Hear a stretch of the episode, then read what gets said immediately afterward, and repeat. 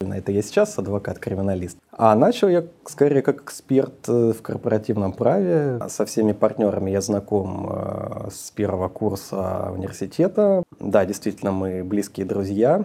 Я не видел на тот момент принципиальной разницы, что быть юристом, что быть адвокатом. Ну, не стал возражать. Сдал экзамен Генри Марковичу. У нас было несколько конфликтов таких с достаточно известными адвокатами и фирмами. А, наверное, ты ответишь «да», и тогда нет. Нет? Отвечу как раз, наверное, нет. Сергей, а, ты же старый рокер. Ты же играешь э, настоящую музыку. Вряд ли бы я смог управлять чем-то, кроме вот того коллектива, который сложился, да, и да и не было на самом деле такого желания.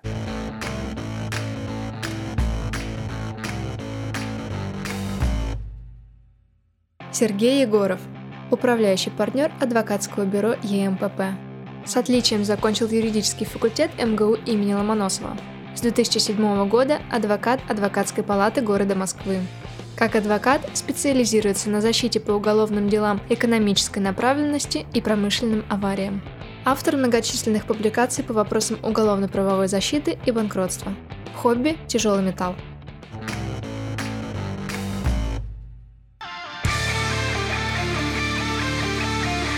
Сергей, сколько лет, сколько Привет. зим? Привет. Здравствуйте. Здравствуйте. Мы хотим э, провести беседу, не профилактическую. Всегда пожалуйста. Давай, начинать. Сергей, мог ли ты представить лет 30 назад, что ты закончишь МГУ, станешь э, юристом и основишь юридическую фирму, и станешь там управляющим партнером? Ну, Александр, 30 лет ты, ты загнул, не такой возрастной. Ну, лет 25 назад, ну, конечно, не мог. А где ты родился? а, Родился в городе Листе, это республика Калмыкия, на юге. Ну и там, собственно, после окончания школы, после окончания школы приехал поступать в Москву. И ты поступил Поступил в МГУ. с первого раза? Нет, не с первого раза. Так, Со второго, рассказывай. к сожалению, или не к сожалению. Это был как раз 98 год. Э, Помню, как раз вот начался кризис. э, Так скажем, цены увеличились, уровень жизни припал. И, может, это и хорошо, что не получилось, потому что родители у меня тоже преподаватели, и так тяжело, наверное, было бы меня им вытолкнуть какое-то время помогать мне в Москве. Вот, поэтому я приехал, получил тройку на сочинении, решил, что уж 10 баллов я на общество знаний, а тогда нужно было сдавать общество знания, не получу, ибо ставили максимум 9. Э, Ну и решил, да, вернуться. Год я учился в Калмыцком государственном университете на историко-юридическом. Но потом забрал документы, поступил, ну и все у меня получилось. Вроде бы.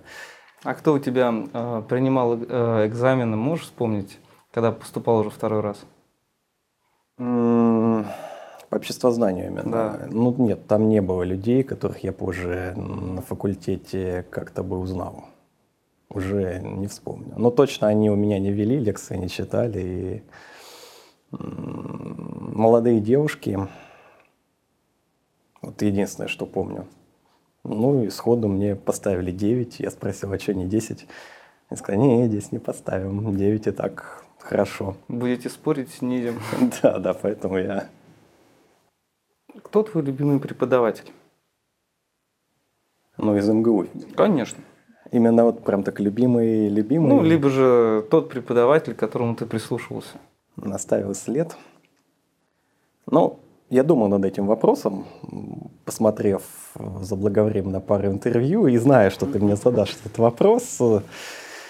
Ну, наверное, это Ломакин Дмитрий Владимирович, Да. если с отчеством не ошибаюсь. Он, собственно, вел у меня два года гражданское право и изложил э, ну, какую-то основу, базис э, вообще понимания вот, обязательства, правоотношения, что вот сильно мне очень помогло.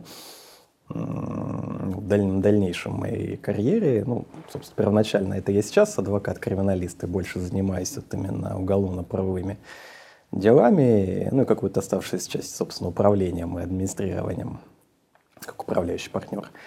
А начал я скорее как эксперт э, в корпоративном праве, вот работал в газете «Экономика и жизнь» и даже статьи туда писал, помню, регулярно. То есть это э, пока ты был э, студентом? А, ну, с четвертого курса, да, я начал угу. работать. И вот, вот эти знания, вот, я сильно ему благодарен так вот заочно за то, что он нас хорошо гонял, что там, я помню, каждую субботу и значительную часть воскресенья я решал задачи, ну, помимо того, что выкраиваю время там, для подготовки в ходе недели. И это оставило, да, такой вот пласт. Э, ну, нисколько не преуменьшая, естественно, других там родных преподавателей из кафедры предпринимательского права. Там я уж скорее оттачивал какие-то дополнительные, получал дополнительную информацию но уже вот не такие вот основные знания, да, на которые можно вот опереться. До сих пор даже иногда приходится какие-то общими вещами заниматься, и всплывают какие-то вот чуть ли не листы из учебника с, с подсказками, да. Тебя когда-нибудь отправляли на пересдачу, пока ты учился? На пересдачу, да, отправляли, конечно а же. кто, если не секрет? Пересдачу я схлопотал по административному праву. Вот, мне поставили двойку. Точнее, я сам попросил поставить мне двойку, потому что, очевидно, я там уже шел на тройку, а тройку не хотел. А, не вспомню сейчас преподавателя, к сожалению. Это была молодая, ну, молодой преподаватель первого года, как она нам сама рассказывала. С чем я там не разобрался, уже не вспомню, но вот я его и пересдавал, этот экзамен. Ну, на пятерку пересдал. Вот, но факт такой был. Комиссии были? Нет, до комиссии, хоть я постоянно держал в уме, особенно там, когда вот на первом курсе нужно было сдавать э, предмет э, Томпсонов. Ну, конечно же, там комиссия, это вот Томпсонов равно комиссия, комиссия угу. равно Томпсонов. Ну, вот, Бог миловал. Бог миловал, да. Получил 4. Наверное, не все знают о том, что ты после университета поступил в аспирантуру. По-моему, даже в очную аспирантуру, если я не ошибаюсь. Да, было действительно такое. Я поступил в аспирантуру, очную действительно. Там было, по-моему, одно бюджетное место. Но не получилось, к сожалению, выполнить там, предназначение. Как-то быстро застигнут я был вот практической именно работой как раз рассвет вот этих всяких слияний, защита от недружественного поглощения. И вот уже на работу такую полноценную по написанию диссертации я ездил, помню, первый год эм, в Химки, соответственно, вот в отделение там научной библиотеки Ленинской. Читал диссертации там прилежно, но ошибся, скорее всего, в выборе темы. Тема не моя была, она мне так как-то вот сразу не пошла. Какая тема? Тема – это правовой статус э, регистратора и депозитария. Вот что-то там было какое-то угу. еще послесловие, но вот принципиально вот об этих двух участниках угу. рынка ценных бумаг я писал, пытался точнее написать, но вот шибко не получилось. Хотелось, да. Хотел все-таки вот установить нет, ну, ближайшие, после того, как из аспирантуры я ушел или меня выгнали, наверное, правильно сказать. Ближайшие пять лет, конечно же, я периодически возвращался к этой мысли. Но потом, когда вот пришло время, что называется, уходить с последнего места работы и уже организовывать свою фирму, на это, в принципе, время не осталось. И пока как-то вот такой вот потребности реализоваться в этом направлении такой выраженной у меня нет. Сергей, а, ты же старый рокер, ты же играешь э, настоящую музыку. Расскажи вот про да, эту сторону своей, своего увлечения. Ну, увлечение старое еще, там, со старших классов. Да, тогда я играл в группе на гитаре. Как она называлась? Ой, уже не вспомню. По-моему, какой-то Fender был китайского производства, uh-huh. он там no name, что называется. Там были хамбакеры, единственно, какой-то приличной фирмы, ну, это звукосниматели двойные. Uh-huh. И все. Ну, в принципе, он давал некий звук, который там по тем временам uh-huh. можно было там на троечку засчитать. Вот. Потом на некоторое время это увлечение пришло в такую неактивную фазу, я там не играл. Ну вот лет пять назад ко мне интерес вернулся. Сейчас, может быть, даже какой-нибудь проект замутим. То есть ты играешь в группе или в одиночку? Нет, сейчас я играю в одиночку. Ну, в принципе, есть такая идея собрать угу. команду и, в общем-то, играть. Ты, ты на какой себя. позиции? Сейчас я на барабанах. Ага, то есть ты ударник? Да, ударник. Угу, хорошо. Как социалистического труда ударник. А что для тебя является таким э, примером музыки? То есть какие группы? Ой, ну этих групп множество. Я сомневаюсь, что они известны, так скажем, массовому слушателю. Но в основном это то, что называется хэви-металлом из 90-х, 2000-х годов.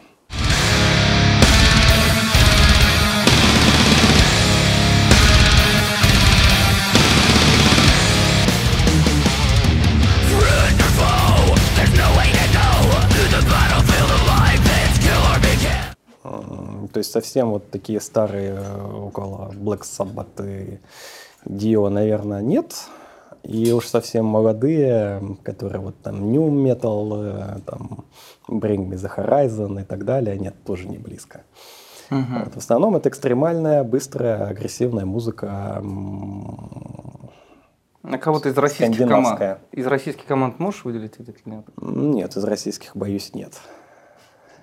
К сожалению, пока такой вот уровень именно технический, вообще уровень развития а, вот, шоу-бизнеса, ну даже, наверное, его шоу-бизнесом не назовешь, в России он ну, такой вот очень характер носит э, каких-то единичных таких вот всплесков, а вот именно так, чтобы группа выпускала альбомы, жила за счет э, прибыли от продаж, соответственно, каких-то копий концертов. Ну, они есть, но они не в той сфере, которой я интересуюсь. Что тебя может вывести из себя? А, из себя? Ну, я не знаю, как мне кажется, спокойный такой, доброжелательный человек. Из себя меня может вывести, ну, не знаю, только если я нахожусь в какой-то степени крайней сосредоточенности на чем-то, а меня вот неоднократно пытается оттуда вот вытащить из этой сосредоточенности, я могу рявкнуть матом там, или в зависимости от ситуации как-то отреагировать. Но в целом так, чтобы я вот находился в виденном из себя состоянии. Ну, такое бывает, если перегруз информации случается, да, или совсем все идет не как мне вот э, видится, хочется, оживается. Ну, быстро проходит. Я, в принципе, такой легкий в этом смысле человек. Отходчивый. Да. А, когда тебе нужно принять какое-то серьезное решение, а, ты советуешься сам с собой, либо же у тебя есть какие-то люди, кому ты доверяешь и с кем ты мог бы вот да, конечно. У меня есть мои партнеры. Mm-hmm. Это очень такое преимущество партнерства, что ты можешь, в принципе, посоветоваться с ними по любой теме, да, получить какую-то обратную связь, проверить свою прочность как бы своего понимания ситуации, и это работает на ура. Как-то такое сразу чувство, что ты не один на один там с какой-то проблемой, да, а вот есть команда, там у каждого там по 15 минимум лет опыта юридического, ну, если его сложить, ну, что мы вот там 60 годами умудренного юридического опыта не разрешим какую-то ситуацию, да разрешим. Правильно я понимаю, что ты начал работать с четвертого курса в экономике жизни? Или были еще какие-то другие места работы? Э, нет, я сразу пришел, вот у меня, собственно, единственное было собеседование в жизни. Я пришел в экономику и жизнь, у них был отдел, который давал консультации, отвечал на вопросы, которые со всей России собирались. Потом команда, соответственно, из этого отдела ушла, ну, я вместе с ней. Ну, и так вот получилось, что там сколько, порядка там 80 лет я работал в рамках там одной команды с одним и тем же боссом. Угу. Ну, потом мы там Ну, это консультанты, да? Да, уже как внешние консультанты. Угу. Ну, изначально мы, в принципе, были даже на каких-то таких правах именно внешних консультантов. То есть, э, по крайней мере, экономика и жизнь нам точно ничего не платила. Тут уж как, как волк, да? Что нашел, то и съел. Когда у тебя впервые возникла мысль о том, что можно основать свою юридическую фирму? Ну, где-то вот более-менее через 5-6 лет, когда я поработал уже в команде, и мне стали понятны навыки вообще, как э, складываются партнерства, как они развиваются, в чем выгода вообще и в чем интерес. Ну и нарастал диссонанс моего как положения уже в компании э, по отношению к другим, соответственно, главным образом ее собственнику. И в какой-то момент это стало уже неисправимым иным образом, кроме как расстаться и, соответственно, создались две фирмы, вот одна из которых вот моя существует и развивается по настоящее время. Смотри, у тебя в числе партнеров вашей компании а, достаточно много ребят, с которыми ты учился. Ведь есть же такой да. очень э, известный э, тезис о том, что никогда не делайте бизнес с друзьями. Ты да. можешь сказать, что ты э, его перечеркнул и доказал обратно? Да, действительно, со всеми партнерами я знаком э, с первого курса университета. Мы учились вместе там на параллельных курсах. Да, действительно, мы близкие друзья. Но объединились мы не сразу, мы объединились там через 7-10 лет после уже там выпуска из университета. То есть там у нас у каждого был свой путь. Просто на определенном моменте, видимо, наши, наше понимание, желания, там, инициативы совпали. Нет, ну, конечно же, я ни в коем случае не могу даже сказать, что это как-то мешает э, дружба наша. Наоборот, поскольку у нас принцип равного партнерства, у нас все партнеры равные, да, это наоборот помогает избегать каких-то таких, которые могут, видимо, случиться противоречий при выполнении работы, там, свои, своем участии в развитии фирмы, распределении доходов от нее. Перечеркнули этим довод, что с друзьями нельзя делать бизнес? Ну, наверное, да. Наверное, да. А были ли моменты, когда вы ссорились? Ссорились? Ну, понятно, что мы можем там друг на друга покричать, обсуждая ту или иную стратегию или какой-нибудь кейс. Не, ну так, чтобы мы ссорились, чтобы чувствовалась обида, или я чувствовал, что мои партнеры там чем-то недовольны всерьез, нет, такого не было.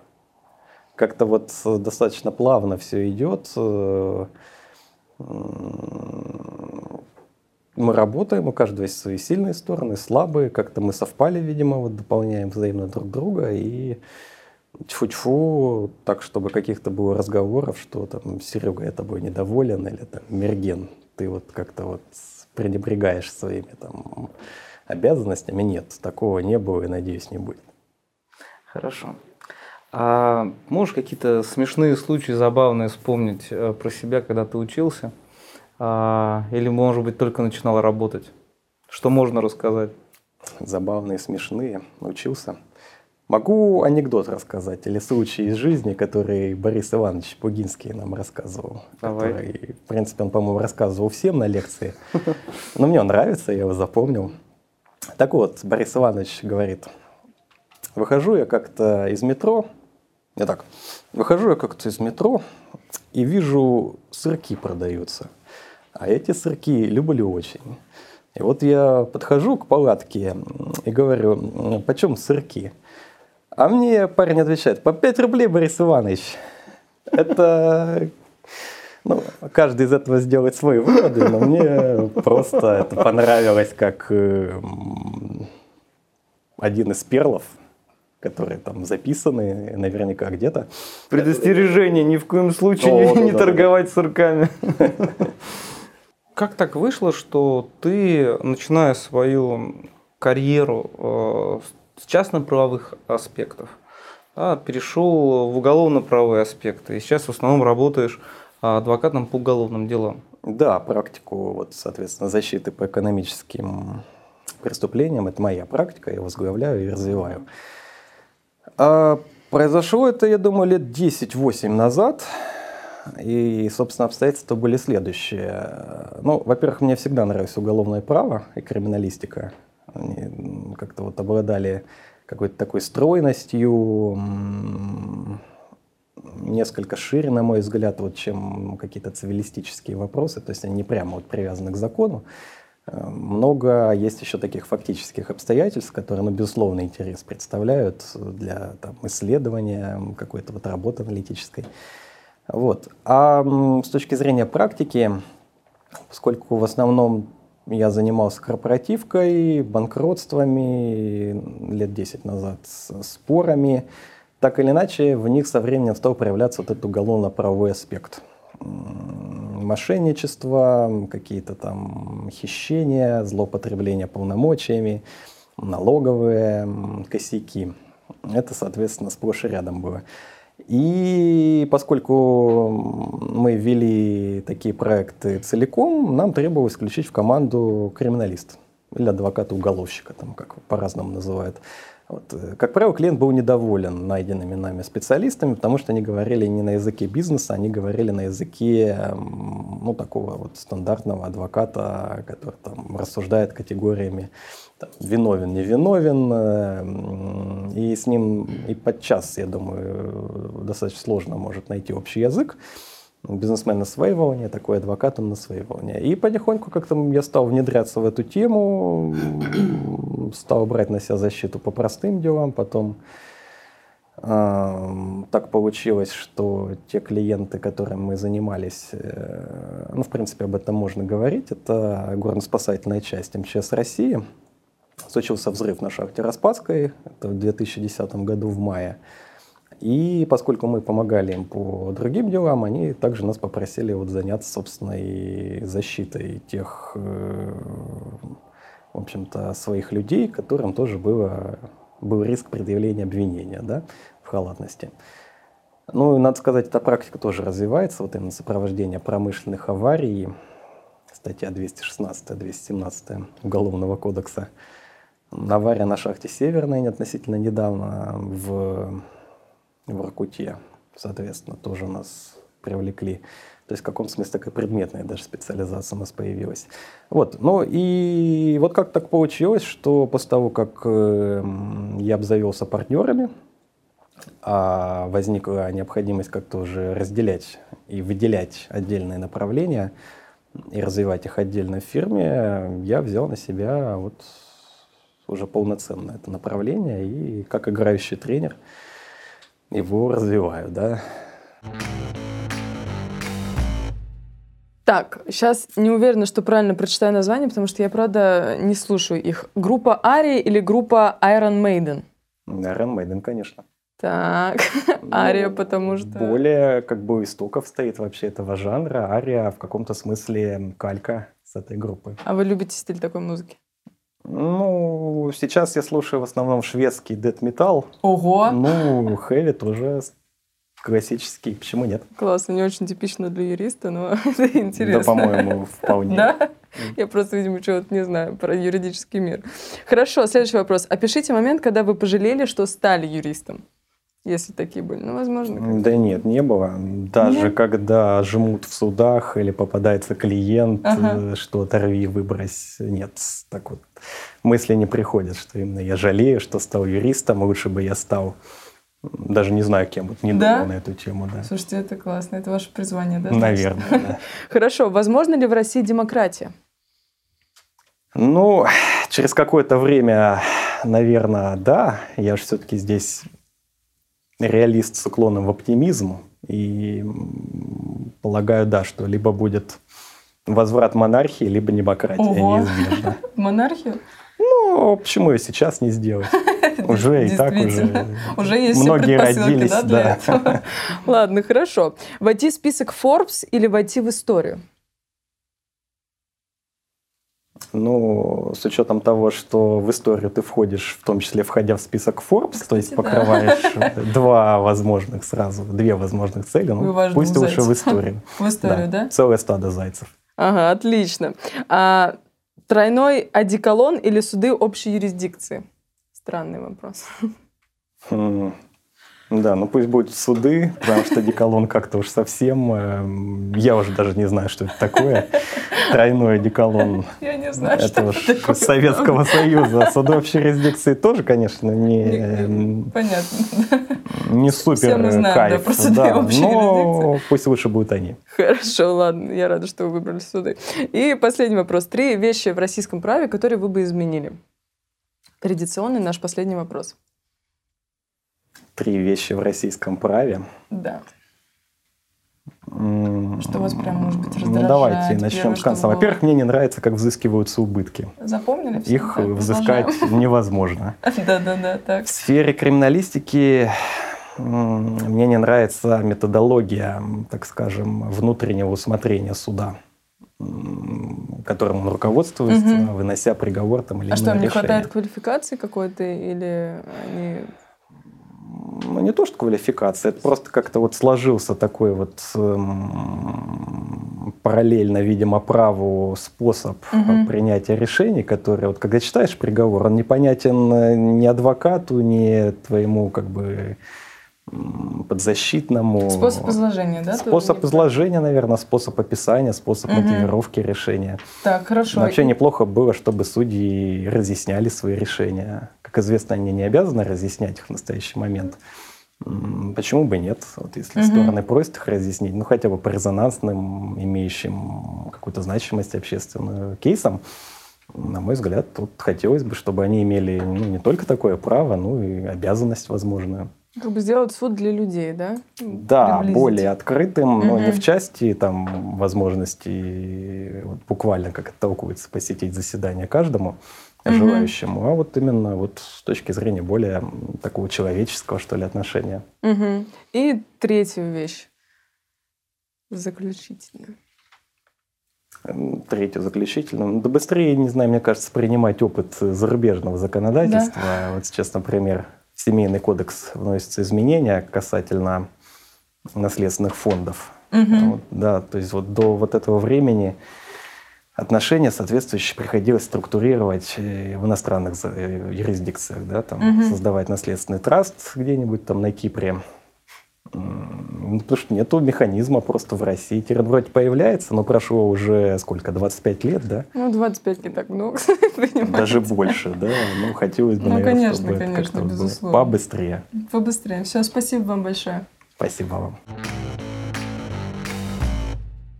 А ты стал адвокатом до того, э, как принял решение заниматься уголовно-правовой э, защитой бизнеса, либо же после? А, Адвокатом я стал, да, в 2007 году. Нет, это решение, видимо, было не то чтобы мной принято, скорее всего, мой босс э, меня, так скажем, инициативно попросил стать Мгм. адвокатом. Я не видел на тот момент принципиальной разницы, что быть юристом, что быть адвокатом. Ну, не стал возражать. Сдал экзамен Генри Марковичу Резнику. И вот стал адвокатом в 2007 году. Ну, потом это, естественно, мне пригодилось, и вдвойне пригодилось, когда я уже стал, в принципе, как-то понимать э, вот этот вот холивар между юристами и адвокатами, а, вот в котором я, естественно, занимаю сторону адвокатов. Ну и пригодилось, в том числе вот буквально в силу того, что я могу заниматься и практиковать уголовные дела, быть защитником. Можешь назвать своих самых неудобных процессуальных оппонентов? Именно как тип э, вот, личности. да. Можно как тип личности и можно прямо с именами и фамилиями. Ну, у нас было несколько конфликтов таких с достаточно известными адвокатами и фирмами. Как мы считаем, некрасиво они очень себя повели. Но не скажу. Нет, тут не могу сказать. Мы нещадно их, конечно, на них нападали и наказывали в процессуальном плане, но, наверное, так вот пока я не готов Ну, хорошо. рассказать об этом публично. Без имен, что для тебя вот некрасивое поведение другой стороны?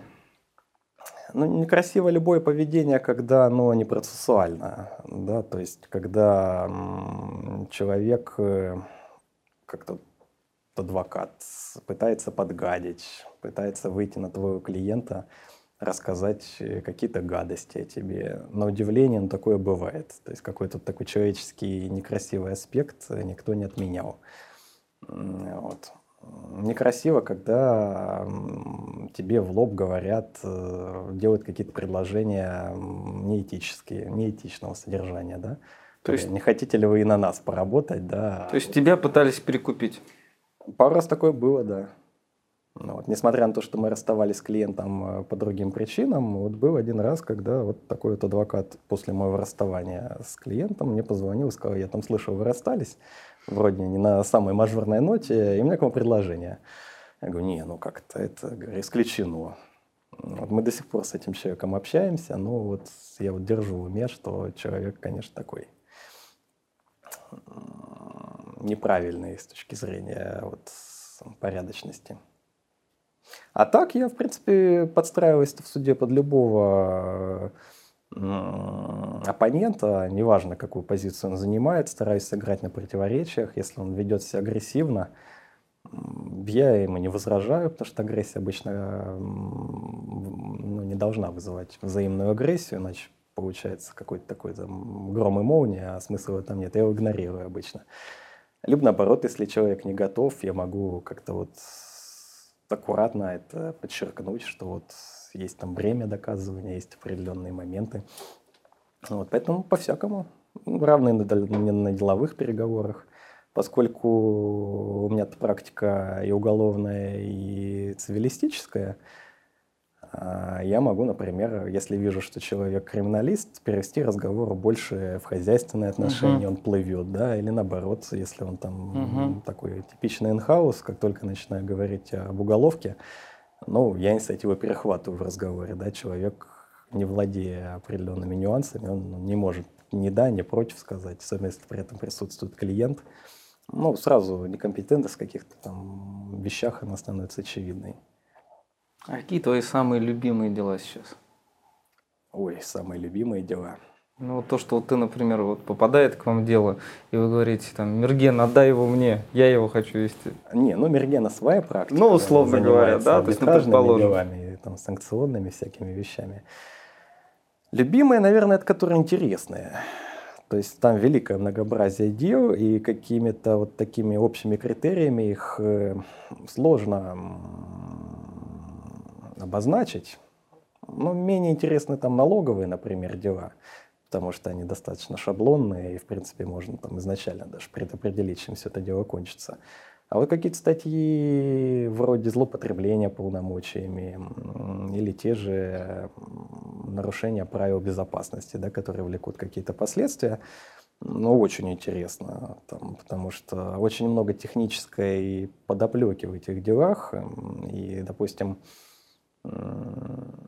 представляя клиента одного владельца из шахт, угольной шахты, ну, ты разбираешься, в общем-то, в этих угольных пластах, как добывается уголь, да, ты просишь, просишь показать тебе шахту, чтобы представить вообще, как это вот фактически это выглядит. Ты проникаешь в эту шахту, ты вот получаешь вот такой вот э, уникальный опыт, интереснейший, который ну, сам интересен просто вот по себе, да, а мне еще как адвокату, который вот ведет это дело, ну, вместе с делом тоже становится интересно его профессионально вести. А не было желания э, попробовать себя в качестве менеджера не юриспруденции? Mm. Управлять шахтой? Ну, я такие случаи знаю. Они известны в узких кругах широко. Ну, я не назвал себя менеджером, я не учился менеджменту, управлению людьми, делегированию полномочиями. Все-таки в юридической фирме другая на мой взгляд, должна быть атмосфера, а не вот командно-административная там, с, KPI, с KPI там, и прочими вот этими модными фишками отслеживания результата. Я противник всего этого. Работа все-таки строится на максимальном доверии людям, обратной связи, получении от них, развитии в людях их сильных качеств, как-то нивелировании негативных, ну, слабых, более менее развитых качеств – Поэтому вряд ли бы я смог управлять чем-то, кроме вот того коллектива, который сложился, да, и, да и не было на самом деле такого желания. Возможно, в будущем, я не исключаю, она может появиться, но сейчас нет, я более чем доволен тем, что имею. Как ты относишься к тому, что в процессе реализации проекта кто-то или из твоей команды, либо же с противоположной стороны нарушает закон? Или клиент, например, говорит, ребят, давайте вот это мы так вот сделаем. Нарушает закон? Ну, во-первых, я, естественно, как адвокат его обязан предупредить, что Иван Иванович, э, вот здесь вы рискуете налететь на определенные обстоятельства, и там, с той или иной вероятностью они будут э, наказуемы определенными последствиями. Ну, так, чтобы вот клиент приходил к нам советоваться, как ему там половче обойти закон, я такого вот в проектах не припомню. Корпоративные клиенты сейчас, они к нам как раз таки обращаются, чтобы мы их э, риски оценили, в том числе как и уголовно-правовые, посоветовали какой-то наиболее такой безопасный вариант работы. Таких консультаций, что вот здесь мы сознательно допускаем там нарушение закона, ну, я не припомню. И, наверное, я, конечно же, как минимум клиент предупрежу об этом или буду отговаривать. Ты сейчас занимаешься, вот я еще раз подчеркну, в основном уголовными делами. Экономическими. Да, экономическими. И, разумеется, люди, которые к тебе обращаются, они приходят вот, ну, так, в такой э, сложной жизненной ситуации. Да? Ну, нерадостные, конечно же, да. далеко, и угнетенные, нервные, напряженные. Да, вот вот как тебе, вот у тебя есть какие-то профессиональные секреты, э, чтобы найти некую золотую середину? С одной стороны, чтобы человек не очень сильно нервничал, с другой стороны, чтобы не расслаблялся совсем, угу. и ты мог бы с ним нормально, адекватно работать. Не, ну конечно. Во-первых, нельзя неправду говорить человеку, там, успокаивать его какими-то вот заведомо э, словами, ну, неверными, неправильными. А так люди уникальны. Ну, понятно, я вначале человека нужно выслушать, дать ему выговориться, оценить ситуацию, там, условно, там, по десятибальной шкале, привести, возможно, более худшие примеры, когда уж совсем э, терминальная ситуация, сделать ничего нельзя. Ну и человек, как известно, он э, в осознании своей проблемы проходит несколько этапов. Да? Вначале отрицание, потом гнев, потом торги, депрессия и признание. Да? Вот важно понимать, на каком из этих этапов э, человек находится. Если человек там в гневе, ну, спорить с ним тоже будет бессмысленно, он там рано или поздно перейдет в следующую стадию, и там уже можно будет сказать какие-то слова, которые он услышит. Вот, поэтому ну, наверное, какие-то техники использую. Любой адвокат, в принципе, он и психолог в какой-то части, но я их точно не учу специально, и как-то интуитивно получается. Вот поговорил с человеком и говорит, ну, все, я все понял, действуем. И действуем. И вперед. Хорошо. А, из современных э, фильмов ты что смотришь сейчас? Сериалы, либо же какие-то у тебя есть известные э, сиквелы, триквелы, трилогии и так далее? Но сериалы не смотрю. Что-то как-то вот я пробовал смотреть и Сьюз, и Good Wife, и Бостон Лига, но не пошло. Что-то как-то. Вот Доктор Хаус, да, я посмотрел почти все, но давно было. А сейчас смотрю фильмы, ну, не артхаус, это в основном такое, что называется, какая-то достаточно... Ну, то, что в кинотеатрах идет, uh-huh. можешь сходить посмотреть. А так, нет, книжки мне читать э, нравится больше. И в основном, да, вечером я читаю книги. Так вот, если возникает желание отвлечься от работы, от Фейсбука, там, от каких-то таких вот других бренностей, жизни, книжки, Благо, можно их купить там в электронном формате, не выходя из дома и Хорошо. Развлечься. Представь, что ты перенесся в 98 год, э, в июнь. А ты собираешься поступать на юрфак э, МГУ. Вот что бы ты сказал себе тогдашнему, да, то есть от чего бы предостерег и что бы ему сказал, ни в коем случае, случае не делай чтобы сказал, ну, как в фильме, да, даже что все будет хорошо в конечном счете. Чего-то предостеречь, Да нет, мне кажется, я вот так не совершал каких-то ошибок грубых или неправильную какую-то сторону занимал в каких-то вещах, вот о чем бы вот там жалел, да, и вот как назад в будущее. Вот бы вернуться, да, там, uh-huh. 2007 там, или еще какой-нибудь год, да, изменить.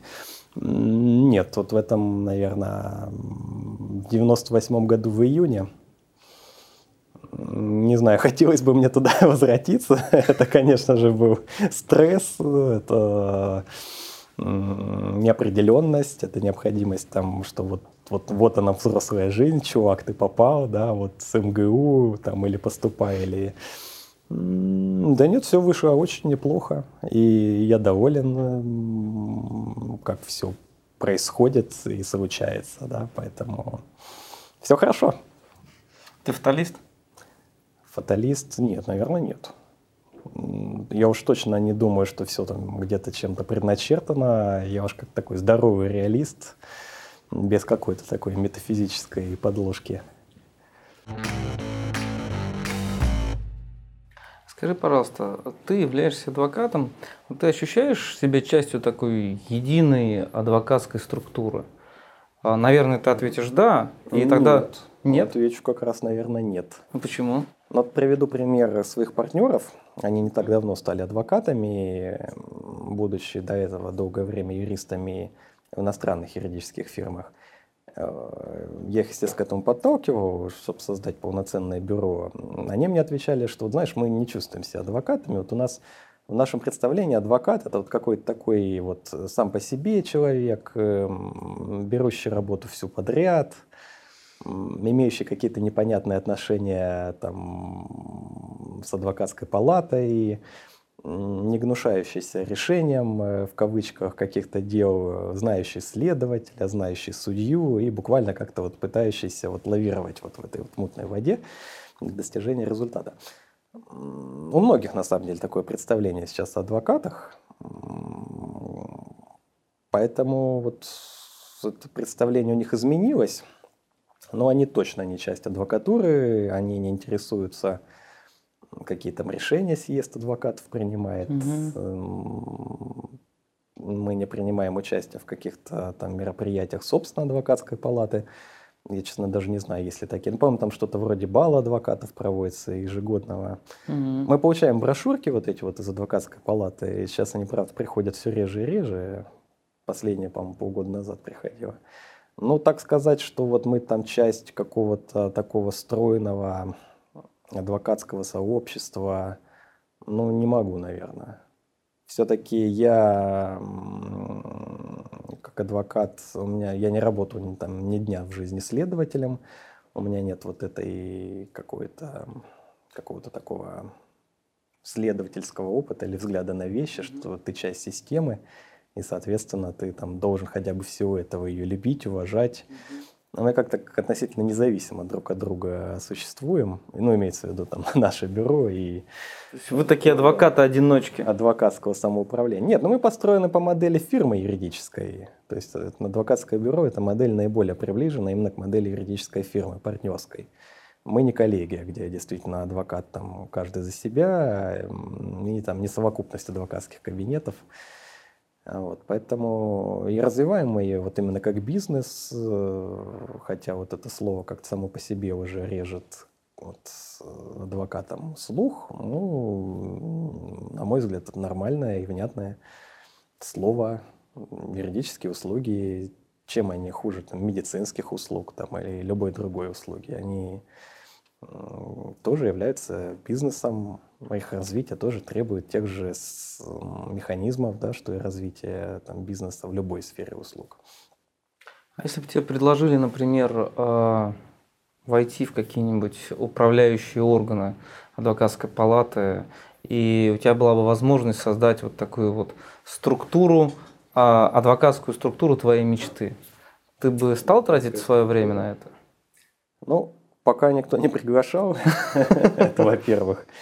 Во-вторых, наверное, пока нет. Сейчас есть вот именно интерес, энергия и азарт э, потратить э, силы там, на развитие вот именно своего бюро, а там уже и видно будет. То есть э, так вот как-то подняться на какой-то уровень выше и попытаться там что-то сделать. Нет, такой вот задачи нету. Пока, во всяком случае. Ты вообще книги сейчас читаешь? У тебя времени хватает на это? Да, я люблю читать. Много читаю. И художественной литературы, и профессиональную стараюсь тоже почитывать. Что последнее из профессиональной прочитал и из художественной? Из профессиональной я прочитал монографию своего друга Александра Манжиева, который в ЕПАМе работает, посвященную диспозитивности договора. Угу. Но мне просто было интересно, как человек пишет, как он свои мысли выражает. Тема мне, может, и не очень э, близка, но всегда интересно почитать, что знакомые написали. Вот. А из э, художественной тоже, кстати, книгу своего друга дочитал до конца. Это мой однокурсник, музыкант э, Илья Хороших. Вот он написал книгу, назвал ее «Чопперы». Ну, это такой приключенческо-метафизический роман, так бы я это назвал. Вот из сферы художественной. Угу. А историей ты продолжаешь увлекаться? Историей? Да, ты же на историко-юридическом факультете учился. Ну, он так назван был в силу того, что я понимаю, для того, чтобы полноценный юридический факультет создать, не хватало каких-то формальных... Э, Понятно. То есть тяги у тебя не было к историческим наукам? Историю нет. Я помню, я сдавал ее вот раз там 15-20, если честно, подустал угу. я ее сдавать. Но тот формат, в котором там нас заставляли ее зубрить, но он как-то в голове не откладывался и ну, не сформировал, может, всего каких-то других моих личных там качеств, такую вот тягу именно к истории. Мне интересна новейшая история, безусловно, ну, возможно, как и всем, да, чтобы вообще понять, где мы вообще находимся, почему так происходит, как оно есть, и какие там ближайшие среднесрочные перспективы. Mm-hmm. А вот сказать, что я вот именно люблю историю, какие-то моменты мне из нее интересны, в силу обстоятельств. Вот я был, например, часто, часто бываю в Хельсинки и Финляндии вообще. Мне как-то вот попалась монография, посвященная э, войне, соответственно, Финляндии.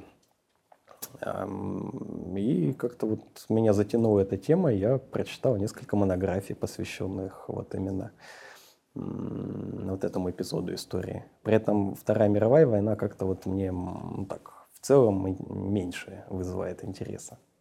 А, вот ты уже упомянул о том, как ты учился в МГУ, в Калмыцком университете. У тебя есть такой уникальный опыт сравнения и, наверное, свое общее отношение к э, юридическому образованию сейчас. А, как считаешь, чего не хватает современному юридическому образованию? Сложно сказать. Вот, допустим, ко мне приходят э, соискатели, молодые девчонки и парни, и как-то вот между ними очень сильный водораздел. То есть иногда может прийти в принципе немотивированный человек с какими-то странными запросами и как-то так, ну, не располагающий в принципе к себе. Уже вот с первых там, секунд разговора ты понимаешь, что нет, не возьмешь человека. А иногда, наоборот, приходят парни, девушки, ну, прям молодцы, очень мотивированные, очень ответственные, Хотя они приходят из разных э, университетов, с разным там жизненным бэкграундом. Тут сложно вот как-то вот мне найти именно в их образовании юридическом. Наверное, тот, кто хочет учиться, получит так или иначе какие-то навыки и данные, ну, достаточные, как минимум, для работы, да. А тот, кто нет, ну, наверное, и нет. Поэтому, наверное, важно, если так уж в качестве совета, да, начинающим юристам определиться, вообще это ваше или не ваше. Но перед этим нужно поработать хотя бы года два-три. Не так, что сразу после университета там навострить художники там или фотографы свободные. А у вас потока а много людей э, работает по специальности? Или из группы? Ну, так мне сложно сказать. Есть кто-то, кто эмигрировал и вряд ли занимается э, в силу там, естественных причин юриспруденцией. Есть, да, люди, которые занимаются бизнесом, доставшимся там по наследству, ну и вряд ли тоже там юридическими навыками они что-то зарабатывают. Но в основном часть больше, ну, активная, по крайней мере, с курса, а курс-то большой, тоже всех не упомнишь. Да, занимается юриспруденцией. По крайней мере, вот из общежития все мои знакомые либо юриспруденция, либо комплайенс, либо вот вещи так или иначе вот связанные друг с другом. Сергей, спасибо за интервью. А, спасибо вот, тебе, Александр, что ну, пришли. Да, ну как мы могли не прийти. А, ты что-то подготовил нашим зрителям. Расскажи. Да, вот в качестве подарка мы подарим такой вот горшочек с золотом корпоративный. Вот видите, такая медалька шоколадная. Корпоративные дублоны. Да, корпоративные биткоины. Там, сладенькие. Вот, Хорошо. соответственно, кто выиграет, тот порадуется. Супер. Подписывайтесь на наш канал и помните, что юристы тоже люди. И тоже любят сладкую жизнь.